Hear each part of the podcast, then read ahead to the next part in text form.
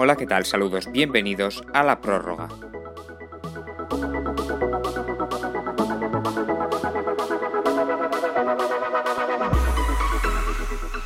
Una prórroga en la que por primera vez esta temporada vamos a tratar un formato más ah, habitual. Hablaremos de la Bundesliga, para ello contaremos con la presencia de Luis Calabor, una Bundesliga que ha empezado con un 8 a 0 del Bayern de Múnich al Schalke 04. También el Dortmund ganó y también eh, victoria en eh, su partido inicial de un Hertha de Berlín que sorprende y del que hablaremos en el día de hoy. También hablaremos con eh, Rubén García de la Premier League. Eh, el eh, Tottenham de Mourinho ilusiona en cierta manera. Y también el Liverpool que volvió a ganar esta vez al Chelsea de Frank Lampard que parece que no termina de arrancar. No termina de arrancar tampoco una liga española que de momento está en cuanto a expectativas por debajo de lo que debería ser habitual y que parece que le están adelantando por todas partes, tanto la liga inglesa sobre todo, como incluso la alemana. Además, en eh, Italia hablaremos de la Roma, porque eh, perdió su partido por alineación indebida y fanáticos del Barça atentos. Hablaremos también, sí, aquí en la prórroga, de Ricky Puch, al que Kuman no quiere en su equipo. Nosotros, lo decimos claramente, entendemos al técnico holandés del Fútbol Club Barcelona. Comenzamos.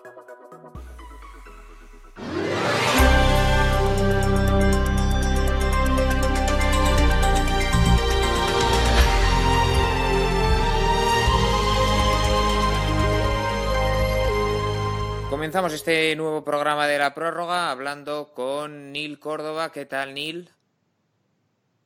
¿Qué tal, John? Eh, bueno, semana intensa con las previas europeas ya y, arrancando prácticamente todas las ligas. Y saludamos también, para hablar de Bundesliga, tenemos hoy aquí con nosotros a Luis Calabor. ¿Qué tal, Luis? ¿Qué tal, John? Pues ya no solo las previas europeas, sino que ya vuelve las competiciones y menos de un mes vuelve también la Champions en su tono de fase de grupos y ahí va a ser jornada por semana, o sea que se vienen semanas muy intensas. Se vienen semanas muy intensas, eh, este año ese calendario diferente, bueno, que ha llevado también a cosas raras, como que, que la Liga Española empiece antes que la Bundesliga. Eh, bueno, mm, en cualquier caso tenemos eh, hoy una liga alemana que disputó su primera jornada y que, bueno, comenzó en el mismo punto en el que había acabado con eh, humillación del Bayern Múnich al Schalke. 8-0, nada más y nada menos, le endosó el conjunto de Hans-Dieter Flick a un Schalke que, que desde luego tiene de nuevo mala pinta esta, esta temporada. Lleva sin ganar desde eh, probablemente enero o febrero no recuerdo exactamente, pero muchísimo tiempo sin ganar y da la sensación de que este equipo es que no, no mejora, no levanta cabeza de ninguna de las eh, maneras. Bueno, eh, Luis, 8-0. ¿Qué, más se puede decir? Es que el, propio resultado ya, bueno, habla por sí mismo. Dice todo. También es cierto que, claro, eh, los que no sigan mucho la Bundesliga pensarán, joder, el Bayern ya está otra vez 8-0 pero es que, como has dicho, también es cierto que es el equipo con peor moral, con diferencia de la Bundesliga. Es que John lleva 17 partidos consecutivos sin ganar. Sí. eso es una barbaridad, es una vuelta entera sin ganar que normalmente es de descenso. No sé cómo David Wagner primero se las ha apañado para que no descendiese del Salque en junio. Y para que no le echen.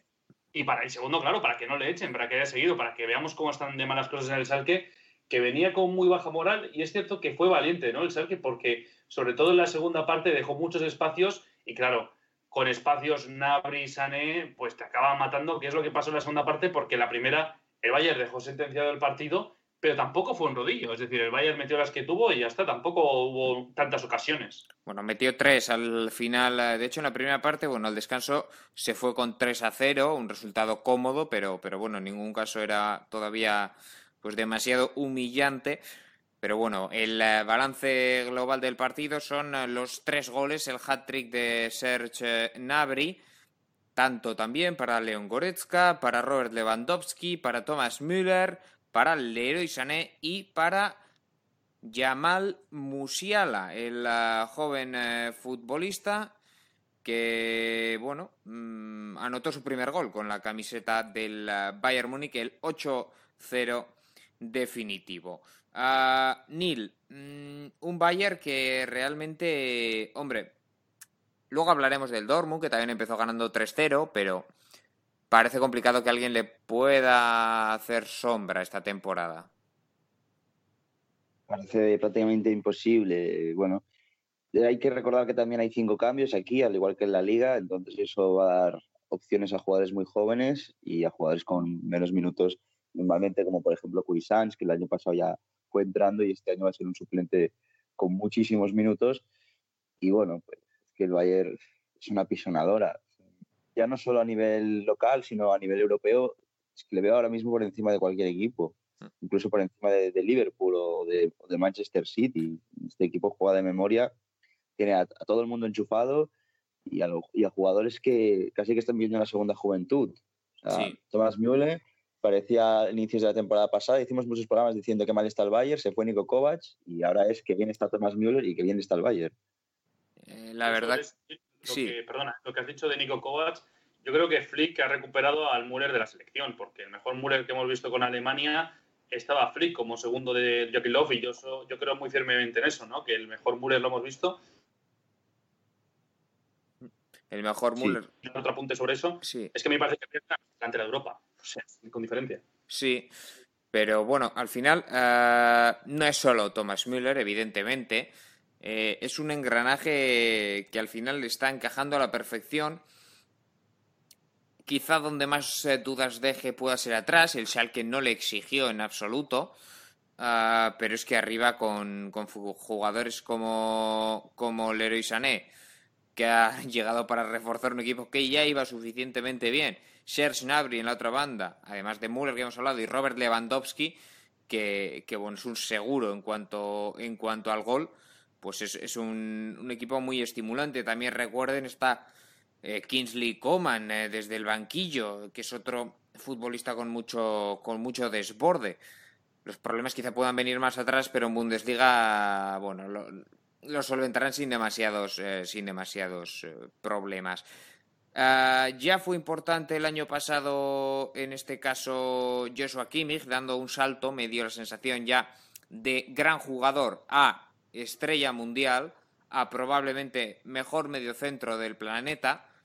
Y desde esa posición, de nuevo, está llamado a ser clave en ese doble pivote con, con Leon Goretzka, un eh, Goretzka que ganó mucho músculo, ganó cuerpo el año pasado y que eso le sirve para jugar en ese, en ese doble pivote más retrasado de la que era su posición inicial. Y es que el Bayern te puede hacer daño mm, con balón, incluso.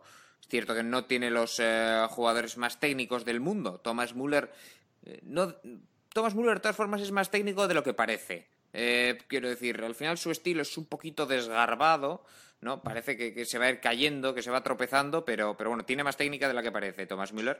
En cualquier caso, no, no es su principal virtud, eh, tampoco la de Nabri, que es la velocidad claramente, pero bueno, aún así, con, con Joshua Kimmich le da, eh, bueno, le da ese cierto criterio con el balón que también tiene León Goretzka, por supuesto. Así que son peligrosos con balón y luego con espacios, no es que sean peligrosos, es que son mortales para, para el rival, mortales de, de necesidad. Eh, Luis, eh, puntos débiles que podamos encontrar este Bayern, hablamos muy bien, muy bien, quizá lo peor venga atrás. Sí, bueno, también para también dar otro apunte sobre lo que has dicho del ataque, es que ya no solo con espacios, o sea, el Bayern es un equipo que incluso si defiendes en bloque bajo te va a matar, y eso yo creo que en el fútbol europeo es clave. Atrás, sí estoy de acuerdo porque siguen jugando, sigue jugando Boateng, que a mí todavía no me convence en absoluto, y el lateral derecho, ¿por qué digo lateral derecho? Porque cuando Pavar ha estado mal, ha estado lesionado, ha tenido que jugar a Kimmich y el Bayern pierde mucho ahí cuando no está Kimmich. Es decir, vale que estaba Thiago en la Champions, pero es que Kimmich y Goretzka es un doble pivote muy asentado. Y por eso están van a apostar muy fuerte por Serginho Des, que también está ahí el Barça, pero vamos a ver quién se lo lleva, ¿no? Entonces, yo creo que los dos puntos débiles son ese, ese central, o sea, ese aspecto de los defensas centrales, porque Niklas Sule no tiene la confianza de Flick, y el lateral derecho en el sentido de que puedes perder a un jugador muy importante en el centro del campo. Sí, Serginho Dest, que es una para el Bayern, decía suena también para el Barça, porque podría salir, en ese caso Nelson Semedo camino de Wolverhampton, pero bueno, centrándonos en, el Bayern, a mí me parecería muy interesante la figura de, de Serginho Dest. Además, Pavard incluso puede jugar como central, por tanto, bueno, sería otra opción más en ese centro de la zaga. Ah, que, en realidad con, con Pavard y con Lucas, como jugó el otro día, no jugó Davis, que va a ser evidentemente, evidentísimamente titular, eh, porque vaya temporadón se marcó el año pasado. Pero bueno, eh, Lucas también. Lo guardó para la Supercopa de Europa, ¿eh? no estaba lesionado ni nada, lo guardó para el partido. Exacto, lo guardó para una Supercopa de Europa de la que ahora mismo vamos a, hablar. Partido que se disputa mañana jueves y, y, en el que el Bayern va a enfrentarse en eh, Budapest, en ese Puskas Arena, al Sevilla. Eh, un Sevilla que no ha debutado en Liga, eh, porque bueno, acabó la Europa League muy tarde. En realidad, más tarde acabó la Champions y el Bayern ya ha jugado. Pero bueno, aquí cada liga se organiza un poquito como le da la santísima gana. Eh, el Sevilla no ha debutado todavía y, y, bueno, llega a la Supercopa de Europa, primer partido del año. Nil, yo no sé qué podemos esperar de este Sevilla. Quizá, hombre, que es inferior al Bayern, está claro. O sea, no sorprendemos a nadie diciendo que, es inferior el Sevilla al Bayern, pero eh, no sé si tiene alguna opción, si le veis alguna opción, Neil. Mm, no, la verdad es que no le veo opciones.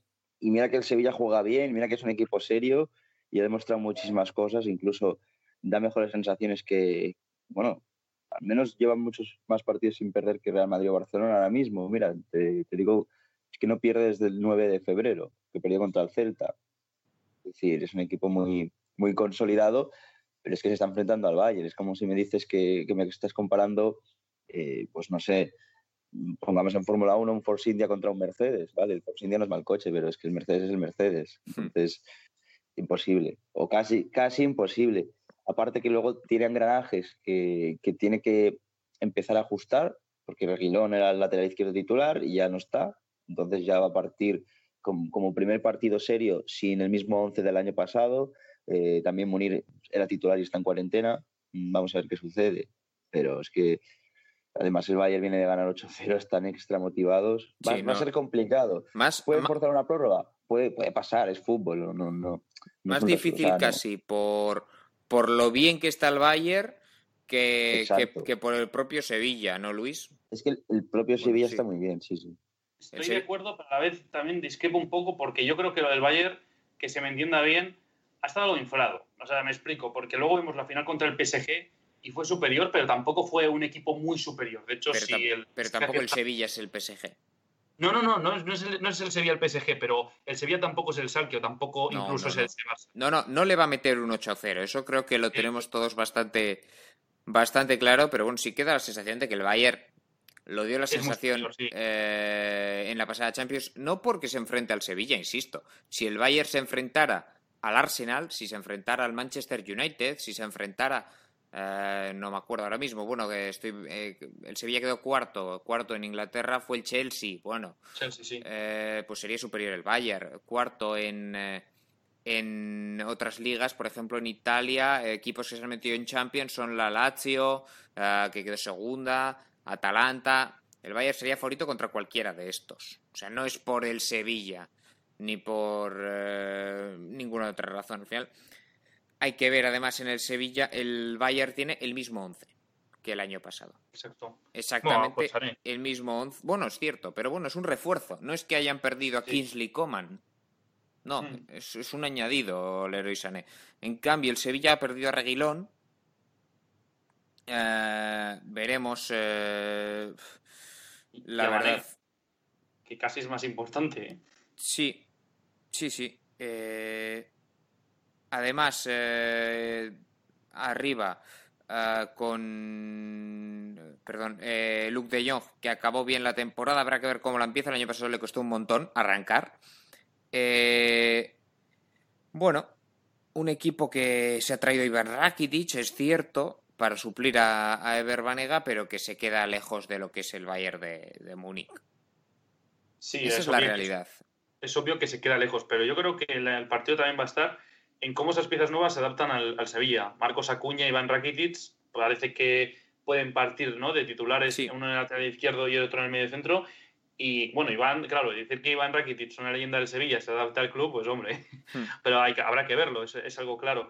Entonces, si esas dos piezas se adaptan bien al Sevilla eh, y el equipo mantiene la esencia competitiva que vimos en la Europa League, sobre todo, yo creo que va a ser una final disputada, con favoritismo para el Bayern, pero disputada. Es decir, que el Sevilla va a tener argumentos que decir sin ningún tipo de duda. Sí. Y también el Bayern, hay que recordar que vale, que jugó su primer partido ante el Salque, pero esa tensión competitiva la perdió en el minuto 20, que parece que no, pero estos partidos no es importante.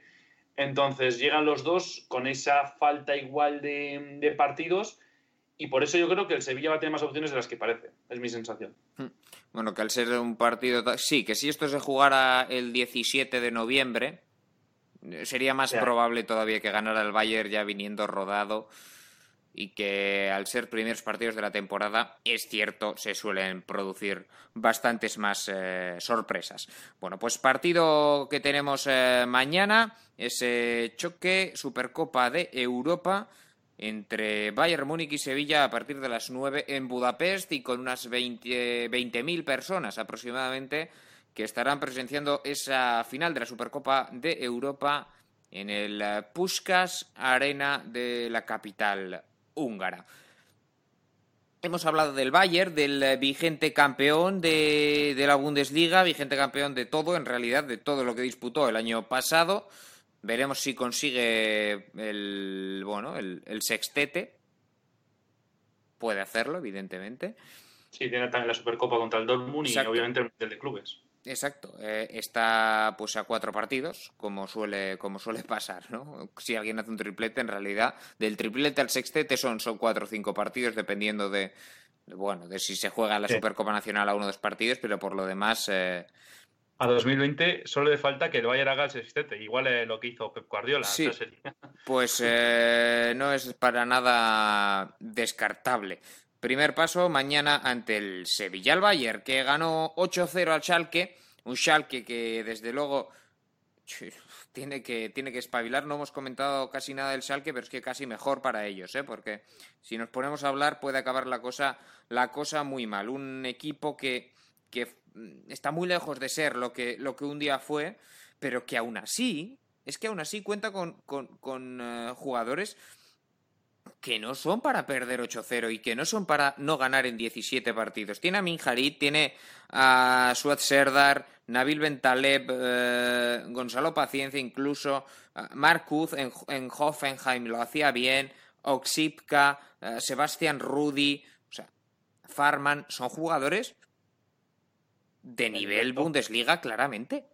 O sea, de nivel sí. Bundesliga, tabla media, media alta el tema, yo creo que el principal problema que ha tenido el Salque, sobre todo en ese aspecto, era el gol, porque sí. es cierto que ahora han llegado Gonzalo Paciencia y también Beja Zibicevic, pero, lo, pero estos 17 partidos, claro, te venías con Benito Ramán, no sé si os acordaréis, ¿no? De ese Dortmund sí, Salque sí. con el que se reanudó la Bundesliga, que decíamos, ¿cómo puede sacar el Salque esta delantera? Sí, sí. Y claro, sumas una delantera, porque claro, la mayoría de jugadores que has dicho son, de, son centrocampistas, excepto Farman, que es portero, porque también ves la defensa con Kavak y con Estambulí, que no es mal jugador, pero no es fiable, no es fiable, pues hombre, al final pasa lo que Pero pasa. bueno, eso es un parche, porque tenemos las lesiones de, de Sané y de Nastasic y de, de Mascarey, que llevan tiempo lesionados, sobre todo sí. el caso de Mascarey, que era muy importante para dar esa estabilidad en el doble pivote. Entonces, eh, hay una pequeña excusa en ese aspecto, en el aspecto sí. defensivo. Arriba no tanto, pero bueno, veremos este año excusa. con Ibisevic, con Gonzalo Paciencia pero bueno, eh... sí, pero Ibisevic ha venido libre y con 36 años creo que sí. tiene ya. Aún así, eh, goles, prefiero seguro, a Ibisevic pero... con 36 tacos que a Benito sí. Raman, ¿eh? No, de acuerdo. Ninguna duda. Y, no es... y, encima se ha ido esto McKenny, que ojo, eso, ¿eh? Sí, eso es muy... pero bueno, eh, no debería tener problema, insisto, por plantilla el Schalke para salvarse. No debería tener ningún problema. Uy, si, los, uy. si los... Si, Yo, no, perdona, no. pero de, del Bremen decíamos lo mismo en noviembre, eh, y, noviembre ¿eh? y no debería y no debería haberlos tenido. O sea, no digo que no los vaya a tener, es diferente. Digo que por plantilla no está entre las seis peores. Ya, eso es cierto. Bueno. Ah, el, el, Bayern ganó 8-0, el Dortmund, que es el que quizá le podría en una hipotética, en un hipotético sueño fantástico, competir la Liga al Bayern hasta el final, eh, pues ganó también 3-0 en un partido a priori que era mucho más complicado ante un Borussia Mönchengladbach que va a disputar la Champions este año. 3-0 eh, con eh, goles de Giovanni Reina y doblete del de siempre, de Erling Brod que está a un nivel bestial. Desde juego. Es increíble. Viendo el tercer gol, sobre todo, ¿no? Esa, esa, esa pateada que se pega, es increíble. Bueno, debutó Jude Bellingham, el eh, exfutbolista del Birmingham, 17 eh, añitos. desde luego es tremendo, Lo de este chico del 2003 ya fichado por el, por el Borussia Dortmund y de titular en su primer día junto a Axel Witzel. Junto de nuevo mucho, mucho futbolista ofensivo, en realidad, porque quitando a Manuel Akanji y a Mats Hummels, el otro central es Emre Can, que es un medio centro. Y luego por delante, Menier y Zorgan Hazard de carrilero, aunque se fue lesionado, es cierto, y, entró Félix Paslak. Ah, pero bueno, el juego con Zorgan Hazard de carrilero, con Witzel Bellingham en el doble y por delante Jadon Sancho, Giovanni Reina y Erling Haaland, 11 ultra ofensivo del equipo de Lucien Fabre. Eh, Neil, que, fue superior al Gladbach y que, bueno, está llamado a acabar segundo en realidad. Sí, sí, sí. Bueno, lo dije en el programa previo que hice sobre la Bundesliga, que, que el Dortmund pues, eh, iba a pelear esa segunda plaza con el Leipzig más que la primera. Es la realidad. Luego puede pasar otra cosa y seguramente todo el mundo eh, del Dortmund, aficionados y dirigentes, tienen siempre la ilusión de ganar la liga, pero la realidad es que es prácticamente imposible. Aún así, pues plantilla hay para pelearlo. Luego se dejarán puntos por el camino, pero plantilla sí que hay. No al mismo nivel, pero tampoco hay, tanta diferencia. Y es que es un equipo que se renueva siempre a sí mismo. Eh, parte de la juventud y de fichajes interesantes como el de Thomas Menier, que ha venido gratis, el de Emre Chan en el mercado invernal. Eh, bueno, pues ahora el, fichaje de, Bellingham, ¿no? Que, bueno, que siendo del 2003 y titular ya, y tiene pinta que no le va a sacar nadie de ahí. Mm. Y luego, eh, pues, sí el carrilero Torrin Hazard quizá pueden ser, puede ser la posición eh, donde haya más dudas, ¿no? Porque es un jugador muy ofensivo, pero también es cierto que están lesionados Rafael Guerreiro y Sluz, que son los dos laterales izquierdos. En teoría, Rafael Guerreiro, bueno, es el dueño indiscutible de, esa de esa posición. Luis, eh, no sé si quieres eh, algún apunte más acerca de este Dortmund no solo sobre, el Dortmund, sino sobre la juventud. Porque estás hablando de Bellingham, que es del 2003, y se nos olvida que Gio es del 2002, tiene todavía 17 años, y marcó su primer gol en Bundesliga, ¿no? A pase de Bellingham. O sea, yo creo que esto, eso es una locura. No sé si somos conscientes de lo que está pasando en la Bundesliga. También con Musiala, que tiene mucho menos protagonismo, pero también se estrenó en Bundesliga. Y como decíamos, ¿no? Un Dortmund que, es súper ofensivo, que tiene tantas piezas ofensivas que de hecho cuando eh, pitaron el penalti del 2 a 0 lo quería tirar Don Sancho, pero Haaland le recordó, oye, contra el Duisburgo lo tiraste tú, entonces ahora me toca a mí y, Sancho le tuvo que dejar la pelota. Lo que veo con esto es que tanto la juventud que tiene el Dortmund como todo el talento ofensivo que se ve reflejado en gestos como este, hace pensar que, claro, el Bayern es un equipazo, pero es que el Dortmund, sin el Bayern, no sé, con el Leipzig no te digo que ganase la liga sobrado, pero también es un equipo que, por ejemplo, en España estaría en los top 3 sin ningún tipo de duda. Sí, en España estaría en el top 3 el Dortmund probablemente. Pero bueno, eh, me gustaría salir a... también. Sí.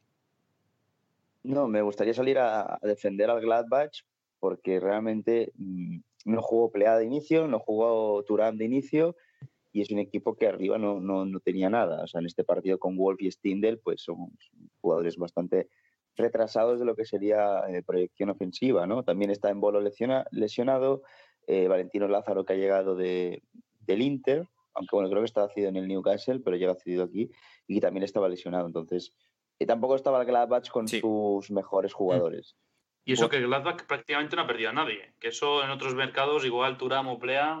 Sí, sí, probablemente. Pero bueno, en ese caso, a algunos les ha favorecido el coronavirus. Tercero, está el Dortmund por golaveraje, tres puntos solo, evidentemente, primera jornada. Segundo está el Erta, que también eh, queríamos destacar alguna cosita. Nil de Unerta, que ganó 1-4 al Werder Bremen. Eh, ay, ay, ay, ay, ay, los fantasmas del pasado. Jornada 1 empiezan a llegar a Bremen de nuevo. Pero, pero bueno, eh, la verdad que, que este Erta, tú le tienes mucha, mucha esperanza a este Erta, Nil. Sí, es un equipo que ha invertido mucho en lo económico, ya desde el mercado invernal pasado, donde ficharon a Tusa y lo dejaron cedido en el Lyon, donde se trajeron a, Mateus Cuña, donde se trajeron a, a Piontek.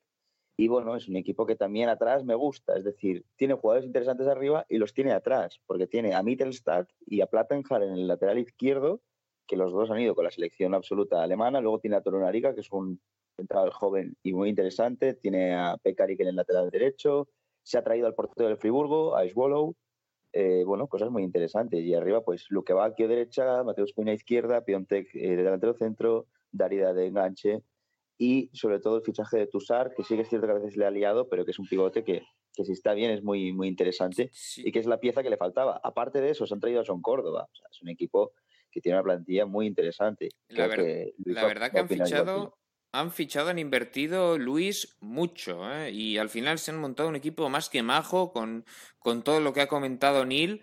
Eh, y que es un salto de calidad a, hace dos años. O sea, tú comparas este ERTA con el de hace dos años, o hace, o hace incluso un año antes del mercado invernal, y es un salto de calidad muy, muy importante. Y al final cuenta en sus filas con, con gente como como Piontek, Piontek que, parecía que se iba a comer el mundo, luego bajó su rendimiento, pero bueno, que sigue siendo un buen futbolista, Piontek.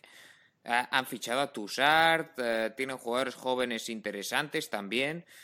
Bueno, eh, Cuña, Torunariga en defensa. Yo creo que la pieza que a mí más me encanta es Mateus Cuña. O sea, me parece una fantasía de jugador. Le vi en el partido de la Pocal contra el Eintracht de Brunswick, que por cierto, el está perdió pero es que es, el jugador, es un jugador total, ¿no? Y para esta clase de equipos es el salto de calidad de estar en mitad de tabla a, como bien dice Neil, jugar Europa. De hecho, con Bruno Lavadía, tras el confinamiento, todos pensábamos que igual llegaba a ser séptimo, luego no le dio, pero ha fichado en tres posiciones que son importantes. La del portero, con Suolof, es cierto que Jarstein tampoco, Jarstein sigue siendo una garantía, pero es que Suolof es un salto de calidad bastante grande. Cefuc, eh, Neil lo conocerá mejor, pero promete mucho de la, de la Eredivisie y del Groningen y John Córdoba, que a mí me parece que, claro, ha pagado 15 millones, pero el Colonia dejándole salir, también ha dejado salir a Terode y demás, es un poco suicidio. Y el Hertha consigue. han traído a. Han traído a Sebastián Andersen ¿eh? para suplirle, que no está mal. Sí, de la Unión, pero, pero aún así, John Córdoba era un jugador que te aseguraba mucho y es, una, es un golpe importante el Hertha a un rival directo como es el Colonia, ¿no? Porque lo, ha dicho la Abadía, creo, que lo importante no eh, este año no es el Europa y demás, es evitar la promoción. Entonces, bueno, al final yo creo que. Eso, es quitarse la presión un poquito, ¿eh? Claro. Este equipo es para, para pelear, no te voy a decir el top 5, porque hay cinco equipos que están por delante claramente, yo creo. Pero sí para pelear la sexta plaza con ese Wolfsburgo, con, con esos equipos que puedan estar por ahí. Es que la Abadía yo creo que ha tenido tantas malas experiencias, sobre todo en Hamburgo, que claro, al final uno. Sí, sí. Al, final uno prefiere ser precavido. Bueno, pues eh, el ERTA, que es ahora mismo segundo, pero bueno, esto acaba de empezar. Eh, repasamos el resto de resultados de la jornada en eh, Bundesliga con ese Colonia 2, Hoffenheim 3, Eintracht de Frankfurt 1, Arminia Bielefeld 1, Unión Berlín 1, Augsburgo 3, Stuttgart 2, Friburgo 3, Leipzig 3, Mainz 1, y Wolfsburgo 0, Leverkusen 0. Eh, Despedimos ya a nuestro compañero Luis Calabor. Luis, un placer. Un placer y espero que este año nos escuchemos mucho aquí en la prórroga. Y pasamos ahora a hablar de la Premier League. Para ello saludamos, se incorpora Rubén García. ¿Qué tal, Rubén? ¿Qué pasa, John? ¿Cómo estamos? Bueno, pues eh, entramos en este bloque de Premier con ese Chelsea-Liverpool en el que de nuevo fue protagonista y no precisamente positivo Kepa Arrizabalaga. Un Kepa Arrizabalaga que pudo haber jugado su, último partido en Premier. Eduard Mendy está al caer, según parece. Y, bueno, mm, Rubén, eh, otro error del guardameta de Ondarroa. Así es, otro error de Kepa, una nueva desesperación para Lampard, un nuevo gol concedido a partir de, un error del, jugador vasco y, una derrota para el Chelsea que si bien podríamos decir en cierto sentido que es lógica, eh, después del verano que han tenido los Blues y de lo que han invertido no es tan lógica, la verdad. Exacto, porque no es solo ya el resultado, un 0-2, al final el Liverpool es el vigente campeón y, es uno de los dos favoritos principales a ganar la liga.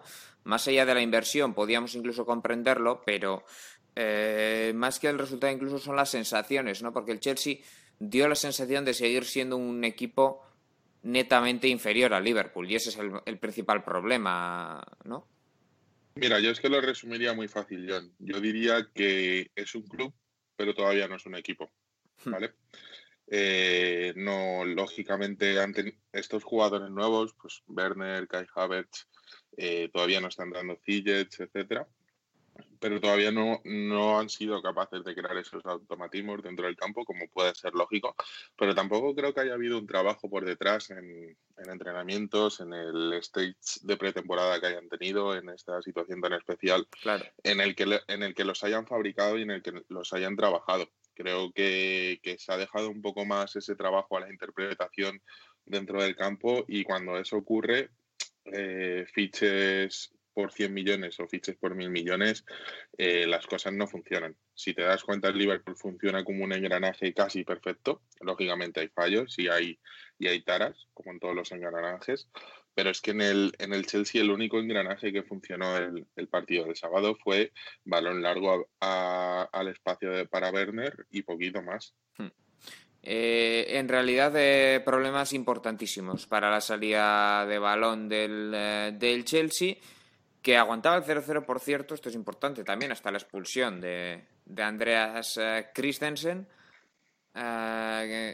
justo antes del descanso, y nada más comenzar la segunda parte llega el primero de Mané y pocos minutos después el segundo también de Sadio Mané que es el que bueno es un error grave de Kepa en el que bueno le pasan el balón atrás eh, se equivoca al despejar eh, dándosela directamente a Mané para que para que marque gol eh, la, la, verdad que de nuevo dos goles de Sadio Mané que que es uno de los mejores futbolistas no del equipo, sino de la Premier y, quizás el que más en la sombra trabaje. Y aquí lo venimos diciendo siempre, que Sadio Mané puede ser perfectamente el mejor de los tres de arriba del Liverpool, que no tiene que envidiar nada a Roberto Firmino ni a Mohamed Salah, en el global, evidentemente.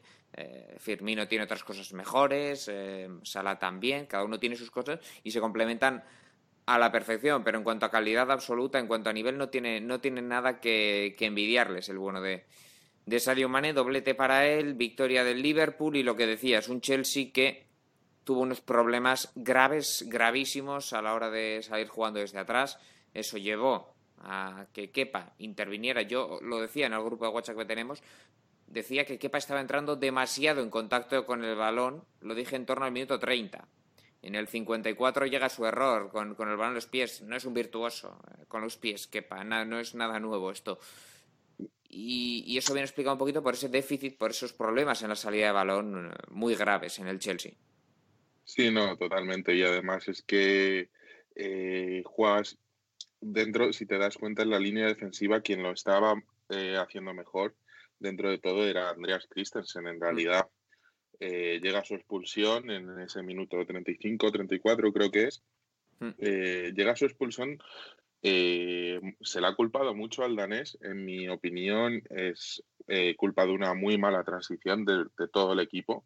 Primero de una mala colocación en lo que es la jugada ofensiva, porque si te das cuenta no hay jugadores que estén atacando la frontal y que puedan replegar fácilmente para cortar el carril, el carril central, pero es que después eh, es Christensen el que se queda absolutamente solo cubriendo la profundidad.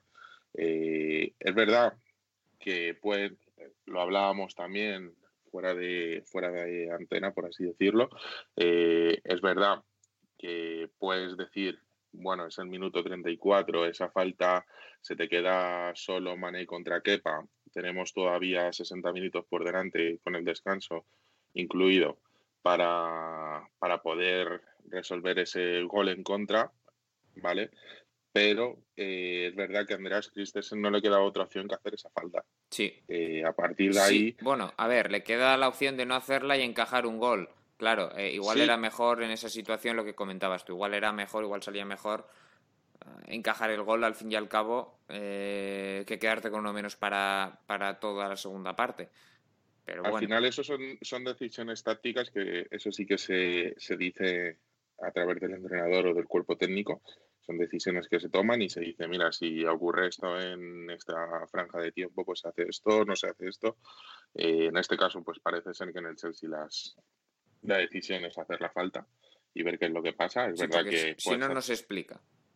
Claro, exactamente. Más allá de la falta, eh, tampoco vimos a un Chelsea demasiado metido en el partido. No, no, ni siquiera hasta entonces. ¿eh? Con 11 contra 11 también fue mejor el, el equipo de, de Jürgen Klopp. Chelsea que funcionaba, funcionaba muy bien en el balón en largo, porque es verdad que ahí eh, Werner sí que tuvo alguna opción.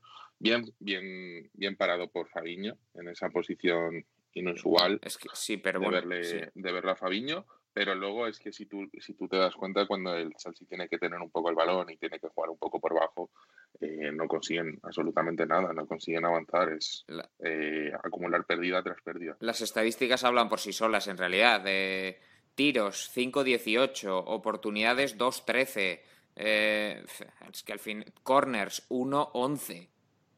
Sí, sí, totalmente. Es que el Liverpool fue muy superior. Es cierto que ayuda a la expulsión, pero antes ya lo estaba haciendo. Sí. Sí, en el aspecto táctico, bueno, en el Chelsea eh, volvió al 4-3-3. sí, eh, también es cierto, antes de que vayas con esto, Neil, porque vas a explicar los que jugaron y, cómo lo hicieron, también hay que, de alguna manera, echar un pequeño capote a Fran Lampard, decir que tenía bajas. Tenía bajas, sobre todo importante. en defensa y, y, en las bandas. No estaban ni Thiago Silva ni Chilwell, por un lado, eh, los dos fichajes estrella de la defensa. Y tampoco estaban ni Pulisic ni Zijek, que están llamados a, bueno, a ocupar los costados probablemente de, de, este equipo y no puedo jugar ninguno de, de, ellos. Son bajas importantes, es cierto, y son bastantes. Pero bueno, eh, aún así hay que pedirle más al, al Chelsea. Neil, eh, dejo que, que prosigas. No, simplemente lo que decía, que el Chelsea cambió el esquema, volvió a un 4-3-3 y entró Loftus, o sea, salió Loftus y entró Kovacic, fue la única solución en el Chelsea. Un Chelsea que en ningún momento del partido me gustó, ni con 11 ni, ni aún menos con 10, donde veo que hay un, un eslabón malo, por así decirlo, una debilidad en Kurzoma, sobre todo en salida de balón. Sí, de todas formas... Y eh, cerrar con, el lateral también. Insisto otra vez en las bajas en este aspecto. ¿eh? eh sí, sí, sí, claro. Tiago Silva... A, a Malanxar, que a mí es un jugador que me encanta y por ahora no, no tiene pinta que se va a contar con él. No, pero bueno. Si, te das cuenta también eh, hay una cosa muy observable en ese esquema de 4-3-3 que siempre pasa con el Chelsea y cuando entra en interacción un agente que es Marcos Alonso. Marcos Alonso no es un jugador para jugar una línea de 4, es imposible. Un jugador que en la línea de 4 siempre sufre, sufre, sufre y sufre. Y lo vimos y lo vimos en el partido. Una vía de agua tremenda. Luego más cosas. Eh, esto viene por las bajas de los extremos, pero eh, una sala de máquinas con Kanté, Kovacic y de pivote Jorginho tiene más bien poca creación. Mason Mount en banda acaba bajando mucho. Eh, Timo Werner sabemos que le gusta mucho meterse para adentro, incluso caer a banda derecha, aunque bueno, parte por izquierda. Y luego Key Havertz, pues no es un delantero centro, aunque sí que puede ejercer como tal. Es más bien un falso 9, un media punta entonces, este es el Chelsea creo que es un equipo que va a ir mejorando porque tiene jugadores para hacerlo y porque hay jugadores que ni han debutado y van a ir. Sí, obviamente, con, con, Thiago Silva, Pulisic, Chilwell eh, y Ziyech, hombre, le, cambias la cara a este equipo bastante, ¿eh? eso, es cierto. Pero aún así, yo, yo echo de menos mayor implicación de Jorginho, mayor implicación o mayor acierto en la salida de balón. Eh, creo que tiene que tener más responsabilidad en ese aspecto. Eh, y luego, pues eh, es cierto que, que Kurzuma, Marcos Alonso no, no, dan la talla. Y el Liverpool, en cambio, sí llegaba con en realidad llegaba con bajas, o sea, está jugando Fabiño de central, porque no estaban ni Joe Gómez ni, ni Joel Matip, pero es que bueno, podría haber jugado Fabiño, podría haber jugado Neil Córdoba, podría haber jugado Rubén García o podría haber jugado John Fernández Moore. Eh, que para lo exigido que estuvo Fabiño, ¿eh? sí, sí, lo hizo bien, pero quiero decir, eh, es lo que hemos comentado en las estadísticas, poco trabajo, al fin y al cabo. el Chelsea tiene que, o sea, tiene que generar más a, estos equipos, a todos en realidad. no es el West Bromwich Albion. que por cierto, si hubiera jugado John Fernández Moore, hubiese, sido el segundo español en debutar en el partido Exacto. porque debutó Tiago Alcántara. Jugó Tiago Alcántara, un Tiago Alcántara que entró en el descanso por Jordan Henderson.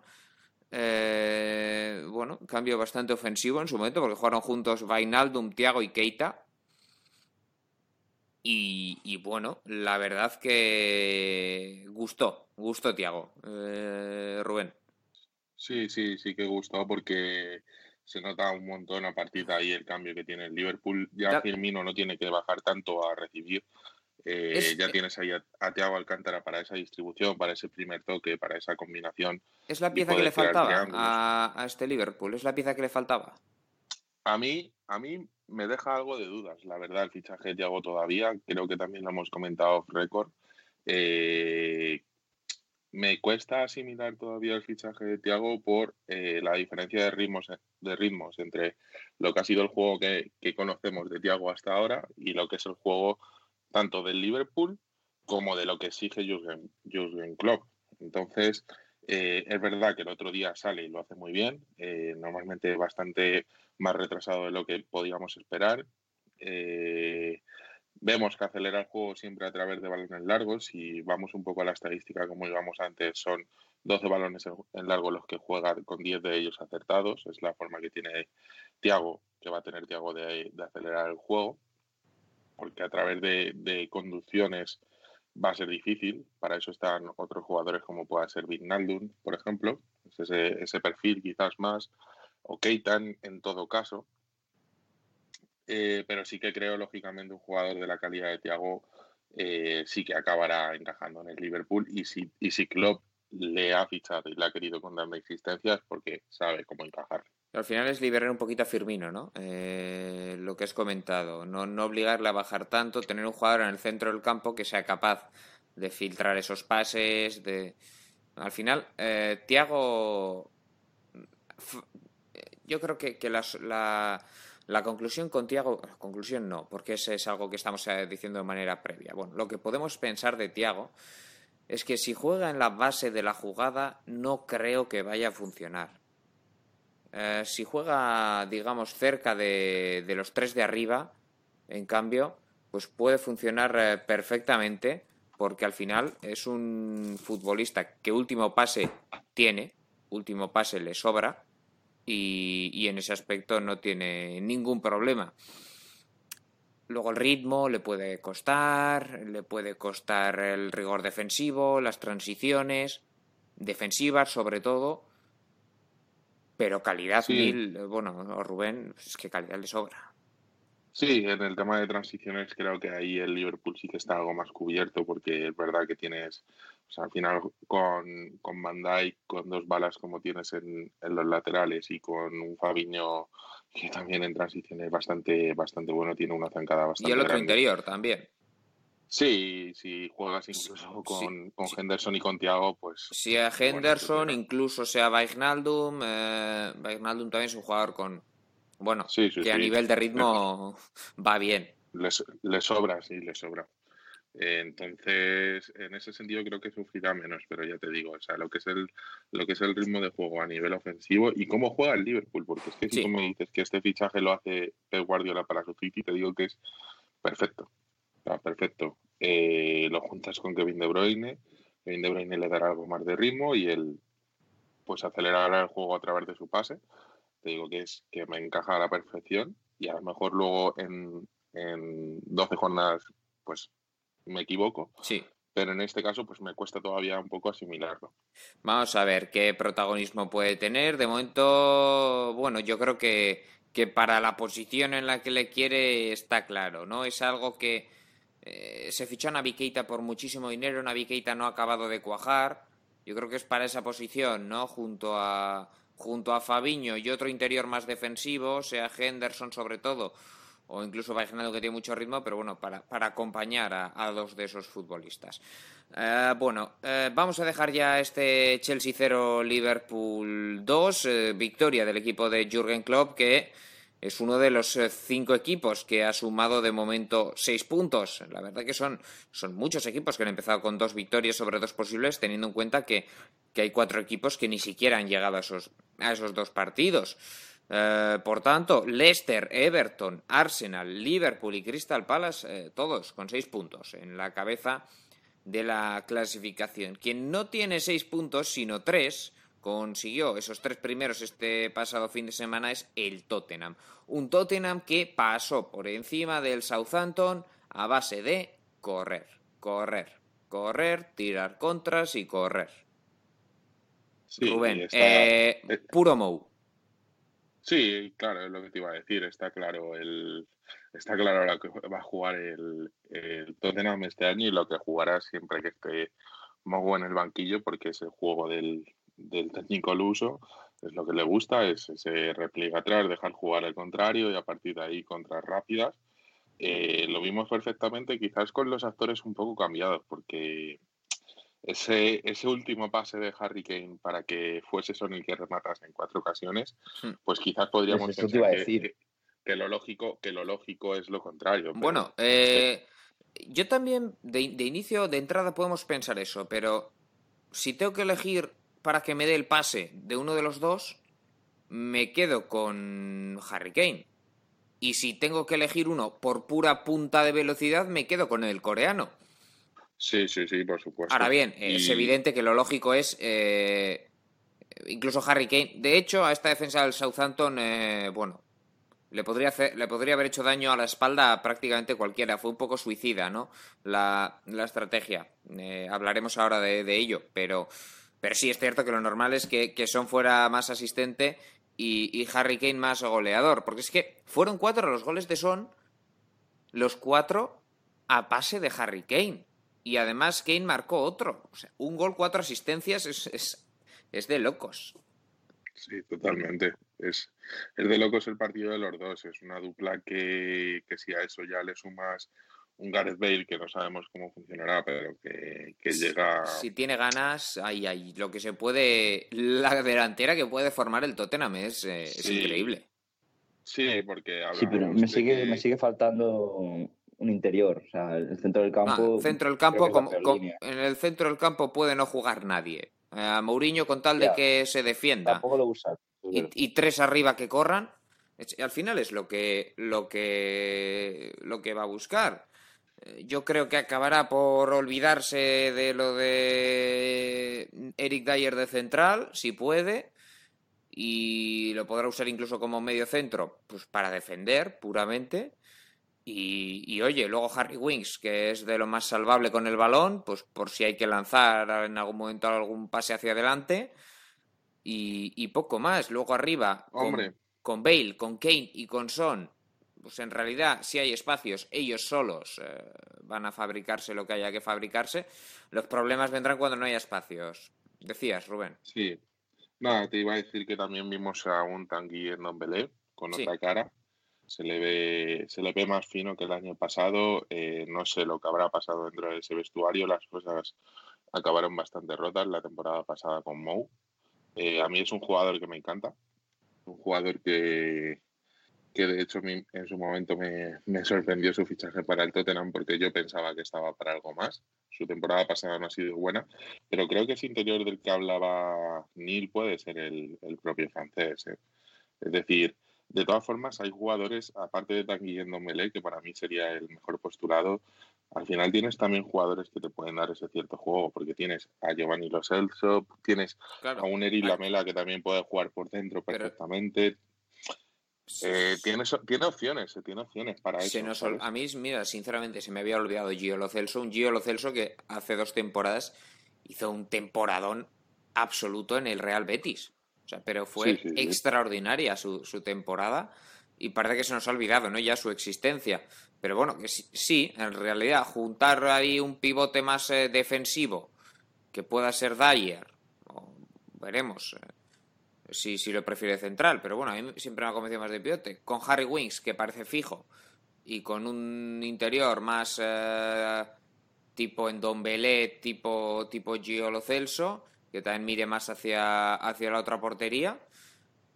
Y arriba las balas, arriba las balas, que es eh, de lo que se, se, va a nutrir este, este Tottenham. Sí, porque al final también es que hablamos, tiene a, Lucas Moura, tiene a Steven Berwin, que llega el año pasado en el mercado de invierno y es otra auténtica bala y lo hizo muy bien, eh, se adaptó muy bien a lo que a lo que le pidió Mourinho. A mí me parece que el Tottenham finalmente eh, ha reforzado una posición que necesita. Ha, reforzado dos de las posiciones que más necesitaba reforzar, que eran los laterales. Sí. Que eran donde el año pasado naufraga bastante. Es verdad que me deja dudas el fichaje de Matt Doherty en un sentido, y es que Matt Doherty es un jugador muy ofensivo también, le pasa algo parecido a lo que es Serge Aurier, a nivel ofensivo perfecto. A nivel defensivo, si trabaja en una línea de cuatro, eh, lo estamos viendo, no, no acaba de convencer y veremos a ver cómo se desarrolla la temporada. Es cuestión de, adaptarse. Lleva, lleva en el Wolves bastante tiempo jugando ya en línea de 5, por lo tanto, es lo que te digo, es cuestión de adaptarse. creo que si un si Matt Doherty ha llegado a un sitio como el Tottenham, es gracias a que Mourinho piensa que le puede adaptar ahí. Sí. Y creo que hay pocos entrenadores mejores que el uso para adaptar a un jugador en ese sentido. Eh, llega también Sergio Reguilón, que ya le conocemos. Va a ser capaz de correrse toda la banda, va a ser capaz de atacar muy bien y va a ser capaz de defender bastante bien, en mi, en mi opinión. Sí, sí, lo ha hecho en el eh, Sevilla esta pasada temporada. Exactamente, entonces eh, me parece un equipo bastante completo. Hombre. antes, de, antes de que llegasen estos fichajes, yo lo tenía totalmente descartado de entrar en puestos europeos y ahora me, me, van cuadrando más. A mí casi es que ha pasado con estos fichajes de Doherty, Reguilón y Gareth Bale, ha pasado el equipo casi de parecer eh, un, un, equipo que no estaba para entrar en Europa League a parecer un equipo que le podría pelear la plaza de Champions al Manchester United, por ejemplo, o, o, al Chelsea si no está fino. Bueno, sí, sí. Veremos eh, qué da de sí el, el, Tottenham. Un comentario rápido, si, si, me lo permitís, sobre el Southampton, y es que eh, al final, cuando uno quiere morir con sus ideas, a veces pasan estas cosas, ¿no? Hasenhutel quiso mantener su defensa adelantada y ante el Tottenham... Eh, y con centrales que no son precisamente rápidos, Jan Bednarek no es precisamente un velocista, pasa lo que pasa. ¿Eh? Le ganaron con... con... infinita facilidad. Sí, sí, totalmente. Además. Y, eh, sigue lesionado, no ha debutado. Sí. Claro. No, ya, ya no es eso, es que también tienes. Eh, es un planteamiento un poco lo que tú dices, es morir con tus ideas, ¿sabes? Y morir como sea. Eh, si se hunde, que se hunda todo el barco hasta, hasta la punta más alta de la vela. Y, si ves que te estás, te estás muriendo, pues intenta no morirte tanto, ¿no? Eh, claro, es que al final es eso, porque si te das cuenta en este equipo, lo que tú dices, de defensa muy adelantada, pero es que el, único que te pueda cubrir una, un, posible error en profundidad es Oriol Romeu, que tampoco es que sea un especialista en su velocidad, no es Casemiro. No, eh, es, un, es una situación, la verdad, eh, complicada. Vamos a ver, este Southampton hasta dónde puede llegar, pero bueno, en teoría... Hombre, no está entre las tres peores plantillas, pero, pero esa es su, su lucha. De momento, dos partidos, dos derrotas para los eh, Saints. Ah, repaso rápido el resto de resultados de esta segunda jornada de Premier League que nos dejó muchísimos goles. Récord absoluto, 44 goles en una jornada de Premier. Nunca se habían marcado tantos desde que la Premier se llama Premier League, es decir, desde el 90. Él empezó la jornada con el eh, partido entre Everton y West Bromwich Albion, 5-2 con eh, hat-trick de Dominic Calvert-Lewin y, gran partido de, de James Rodríguez. De momento, muy buena sociedad la que forman eh, Calvert-Lewin y, James. El Leeds, que el otro día perdió 4-3, ganó 4-3 al Fulham. El Leeds de Marcelo Bielsa su primera victoria. Derrota del Manchester United en su debut en eh, Liga, 1-3 ante un Crystal Palace que lo apuntábamos en el programa previo como un eh, outsider para pensar en estar eh, relativamente arriba. El Arsenal le ganó 2-1 al eh, West Ham, el Brighton 0-3 al Newcastle. Luego hablaremos un poquito de uno de los jugadores del Brighton en el ojeador, vamos dando esa pista. Y el Leicester le ganó 4-2 al Barnley, el Aston Villa 1-0 al Sheffield y el Manchester City, partido que ofrecimos aquí en The Overtime, le ganó 1-3 al Wolverhampton eh, Wanderers, eh, que por cierto ha fichado a, Nelson eh, Semedo, lo comentábamos ya. un apunte, si quieres, ya Rubén, sobre este fichaje por, sí. por el nuevo equipo de, de la Liga NOS.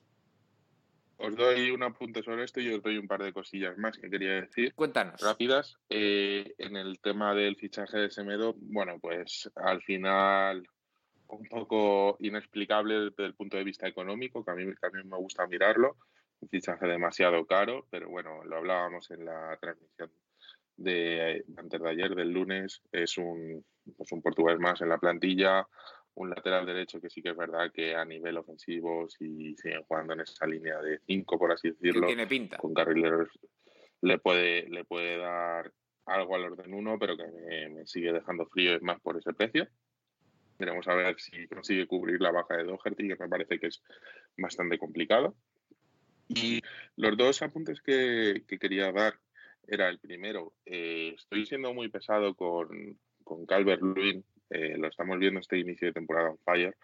es un jugador que viene desde la temporada pasada, viene tomando muchísimos galones en el Everton y Ancelotti lo ha sabido entender perfectamente.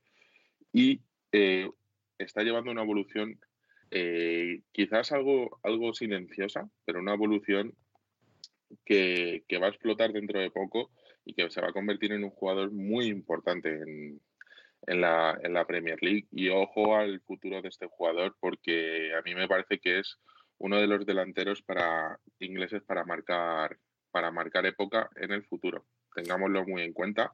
Ha empezado muy bien, así que estar atentos a Calvert Lewin. Y lo siguiente era que el Crystal Palace, si, si ha empezado bien, no es por mera casualidad, es porque también ha fichado muy bien este verano. Sí, eh, lo hablábamos en el programa previo con, con Neil, que, que nos gustaba este Crystal Palace y lo veíamos llegando. Mm, no, no, no, no lo metíamos en puestos europeos, pero sí decíamos que iba a estar, desde luego, más cerca de Europa que del descenso. De momento, jornada 2 se confirma. Queda mucho. Rubén García, un placer que te hayas pasado por aquí por la prórroga para hablarnos de la Premier League. El placer es mío, un abrazo para los dos. Un abrazo, Rubén. Eh, estaremos en próximos programas contigo. Y Neil, no sé si tú quieres añadir algo más sobre, sobre esta Premier. No, brevemente me gustaría comentar el fichaje de, Semedo. Creo que es un fichaje que puede parecer extraño. Eh, bueno, tenemos ahí el conglomerado portugués, por así decirlo, con Jorge Méndez, con la dirección china del, del Wolverhampton y demás, que eso ya pues de fútbol no tiene mucho pero lo que es el equipo y el jugador creo que le puede venir incluso bien jugar de carrilero porque eso va a hacer que no tenga que cerrar tanto con el central, que creo que es lo que peor se le da. Sí, sí, está jugando, está jugando Adama Traoré estos días. Por eso, por eso. Y creo que Semedo en el Barcelona lo que peor se le ha dado es cerrar con el central. Entonces, eso ya no lo va a tener que hacer tanto. Al tener una línea de tres puede subir más y se puede permitir pues bajar con más tranquilidad y bueno, pues puede demostrar cosas. Yo creo que lo va a hacer bien. Creo que es, un fichaje inteligente por las dos partes, por la parte del jugador y por la parte del, club que lo adquiere. El precio ya es otra cosa. Sí. sí, el precio ya es otra cosa. Y bueno, lo que decías del Crystal Palace, que sí, bueno, han empezado bastante bien. Siempre han tenido jugadores interesantes como, como Zaha, que pues da la sensación de que podría estar en, un equipo de, mayor nivel, mm. un equipo de, Europa, de zona europea de, la Premier, pero aún así, bueno, es la estrella del Crystal Palace y, ha empezado muy bien el otro equipo de la, ciudad de Londres, no así el Fulham, que, que por ahora me ha, parecido el más débil de todos, junto con el West Brom. Ya lo dijimos también en el programa Sí, eh, lo parecen, desde luego.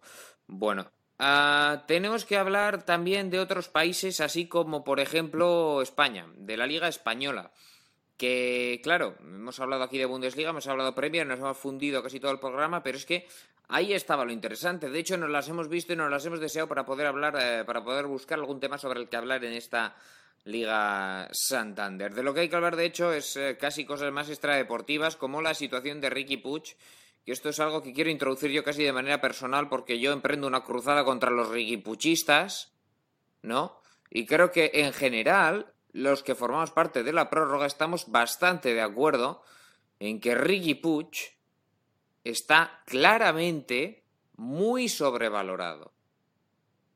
Neil, ¿coincides? Sí, sí, sí. Bueno, quizá no sería tan atrevido con el muy, me quedaría con sobrevalorado, con bastante, ¿no? Que es un adjetivo por debajo de muy. Sí. Pero bueno, sí que lo está. Y es un jugador que es muy difícil de encajar en cualquier equipo por el tipo de jugador que es, que más allá de que sea un jugador con mucho control de balón, es que es un jugador que lo podemos derribar tú y yo poniéndole físico. Es un jugador muy bajo. Técnicamente, técnicamente es muy bueno. Eso ahí vamos a estar todos de acuerdo. Los problemas vienen en que su inferioridad física, digamos, el Barça es un equipo que domina los partidos eh, normalmente siendo muy superior al rival. O, bueno, esa es la idea, al menos. Luego en la realidad, en la práctica, no siempre lo consigue. De hecho, cada vez menos. Pero bueno, esa es la idea del juego Barça, juego Cruyff, juego, juego Pep. La escuela Masía, en definitiva. Ah, lo que pasa es que cuando. Y a ese juego, Ricky Puch eh, se adecua muy bien. Es, el prototipo de futbolista que, no que con el balón es muy bueno técnicamente, eh, da circulación, eh, hace que fluya la circulación del balón. Lo que pasa es que a mí, mm, de momento, yo coincido con Kuman. A mí no me da la sensación de poder jugar y de poder encajar en un Barcelona que además la idea de Kuma, por lo que parece, jugar con ese 4-2-3-1. En el doble pivote es que se lo comen. Y en banda, yo creo que quiere eh, Kuman, como es lógico, alguien que sea capaz de dar eh, un poquito de desborde, un poquito de pases hacia adelante. Ricky Puch eh, es mucho más de juego horizontal. No es un Iniesta. Claro, decían, no, Iniesta jugaba en banda con Pep. Ricky Puch no es Iniesta, no ya a nivel de calidad, que no, que ni se acerca, evidentemente. Andrés Iniesta es uno de los mejores futbolistas españoles de la historia, pero en cuanto a perfil de jugador, tampoco es un Iniesta. Iniesta era capaz de, dar pases hacia adelante. Ricky Puch es puro juego horizontal y lo hace bien. Pero su problema es que en el doble pivote se lo comen físicamente. Necesita eh, ganar físico para poder jugar en el doble pivote y, y no le vas a poner en la banda, evidentemente. Bueno, eh, esto que digo evidentemente a algunos no les parece tan evidente, Neil.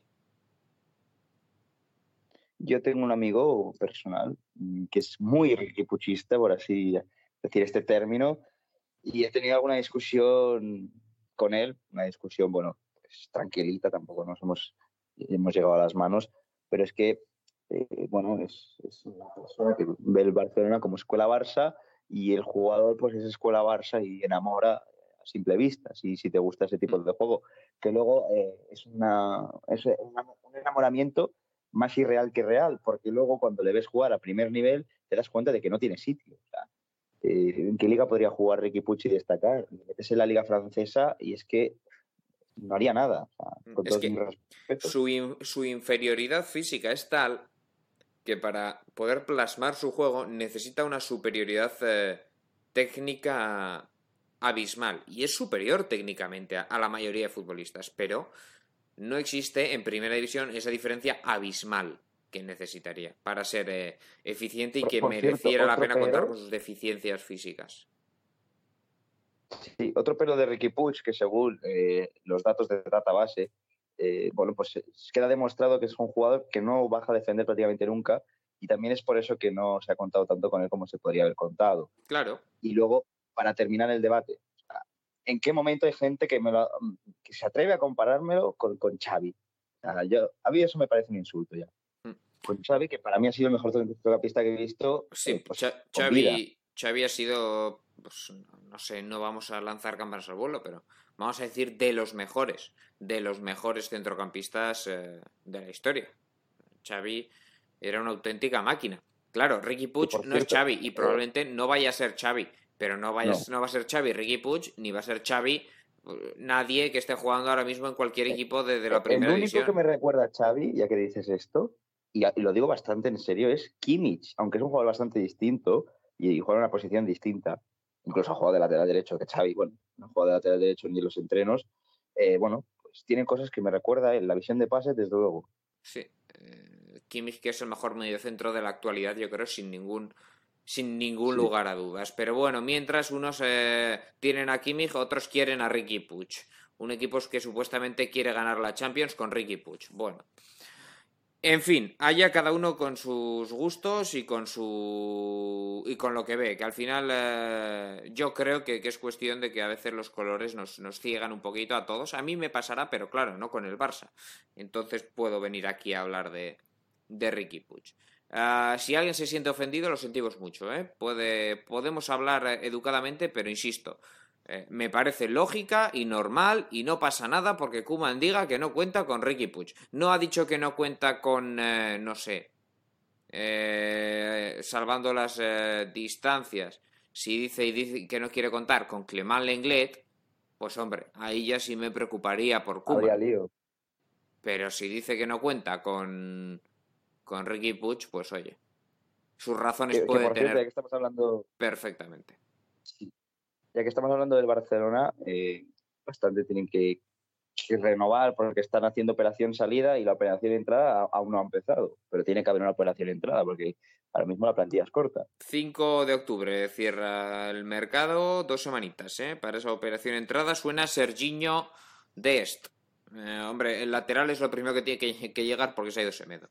Básicamente. Eh, bueno. Mm, un Barça que todavía no ha debutado en Liga. Lo hará. Eh, ya esta jornada juegan todos ante el Villarreal. pero bueno, repasamos resultados de esta Liga Santander, esta segunda jornada. Villarreal 2, Eibar 1. Getafe 1, Osasuna 0, Celta 2, Valencia 1, Huesca 0, Cádiz 2, Granada 2, Deportivo Alavés 1, Betis 2, Valladolid 0 y Real Sociedad 0, Real Madrid 0.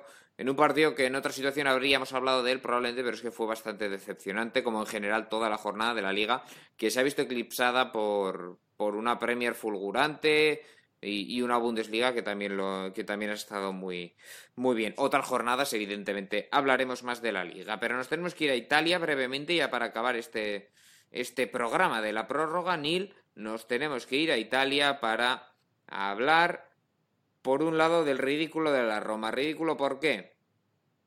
Alineación indebida, primera jornada, empezamos bien.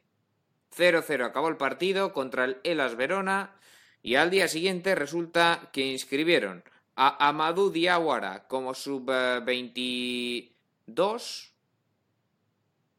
y tiene 23. Sí, correcto. Metida de gamba. Esto es peor que lo de Cherisev. Esto es una metida de gamba gorda. Sí, sí. Y la primera jornada. Que bueno, que si la tienes que meter la gamba, que sea la primera jornada. Di que por lo menos no habían ganado. solo pierden un punto. Pero, pero es terrible que la Roma empiece la liga con una alineación eh, indebida. Eh, una Roma que. Estaba Checo en el banquillo. Una Roma. No, se ha ido aún. Bueno, eh, al final. No, no. Que Checo parecía que se iba a ir, pero bueno, al final la, la lluvia ha firmado a Morata. Todo esto al final. acabará yendo a ver, sinceramente, eh, prefiero 20 checos a, dos moratas. Sí, sí, no, prefiero un checo a 20 moratas, mejor dicho. Sí, sí, mejor dicho, lo he dicho claro, si no, cualquiera. Sí, sí, yo también, pero bueno, eh, pues eh, parecía que se iba a ir y de momento aquí sigue, eso sí, en el banquillo. Ahora, una Roma que, que jugó con Henry en Gitaria, en punta y Pedro Rodríguez, Lorenzo Pellegrini por detrás. Es un poquito.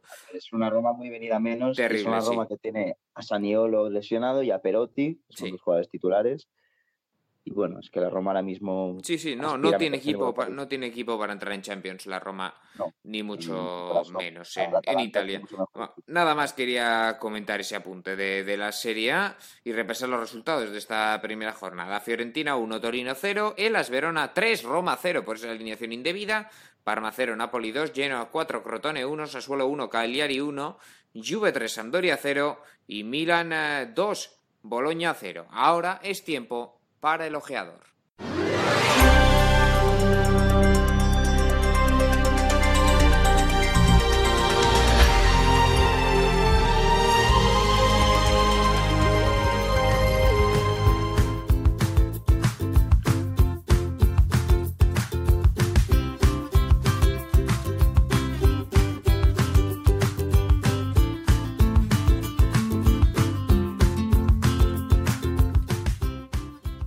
Y para el ojeador con Neil Córdoba como siempre, que hoy nos trae a un futbolista que está siendo la sensación de la Premier League, o una de ellas al menos, el futbolista del Brighton and Hove Albion, Tariq Lamptey, Neil.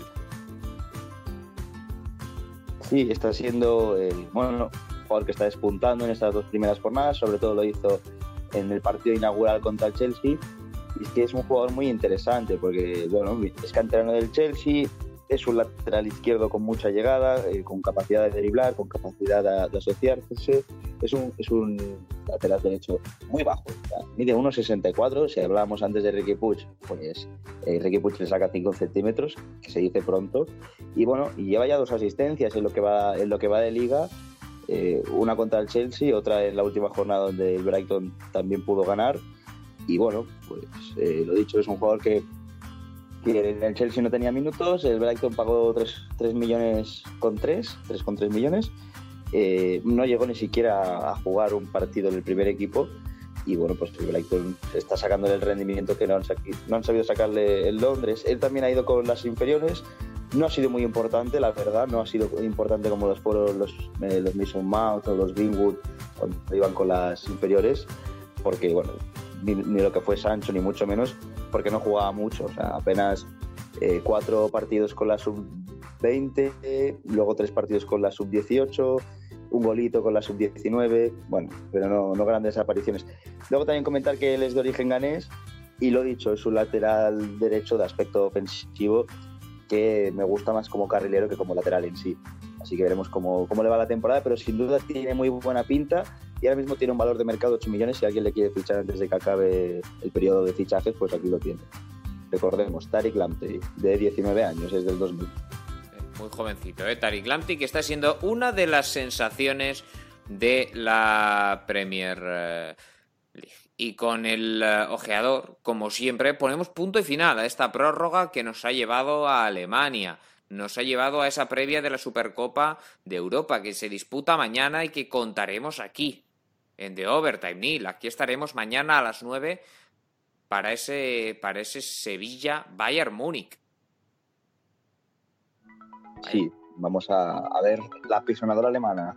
Veremos si el Sevilla tiene si el Sevilla tiene algo que, que hacer. Nos hemos pasado también por Inglaterra con nuestro compañero Rubén. Nos ha contado cómo van eh, las cosas en White Hart Lane, donde ha llegado, por cierto, Gareth Bale, nos ha contado también qué pasó en ese Chelsea-Liverpool. Ganaron los eh, campeones vigentes de la Premier League y después un repasito por España y por Italia para cerrar esta prórroga a la que volveremos la semana que viene. Nil Córdoba, un placer. Nada, un placer y disfruten de las previas europeas que aún se están disputando. Exacto, todavía quedan previas europeas. Empezará la Champions en mediados de octubre si el COVID quiere. Por hoy esto es todo, lo dejamos aquí en la prórroga, volvemos la semana que viene. Hasta entonces, un saludo, disfruten.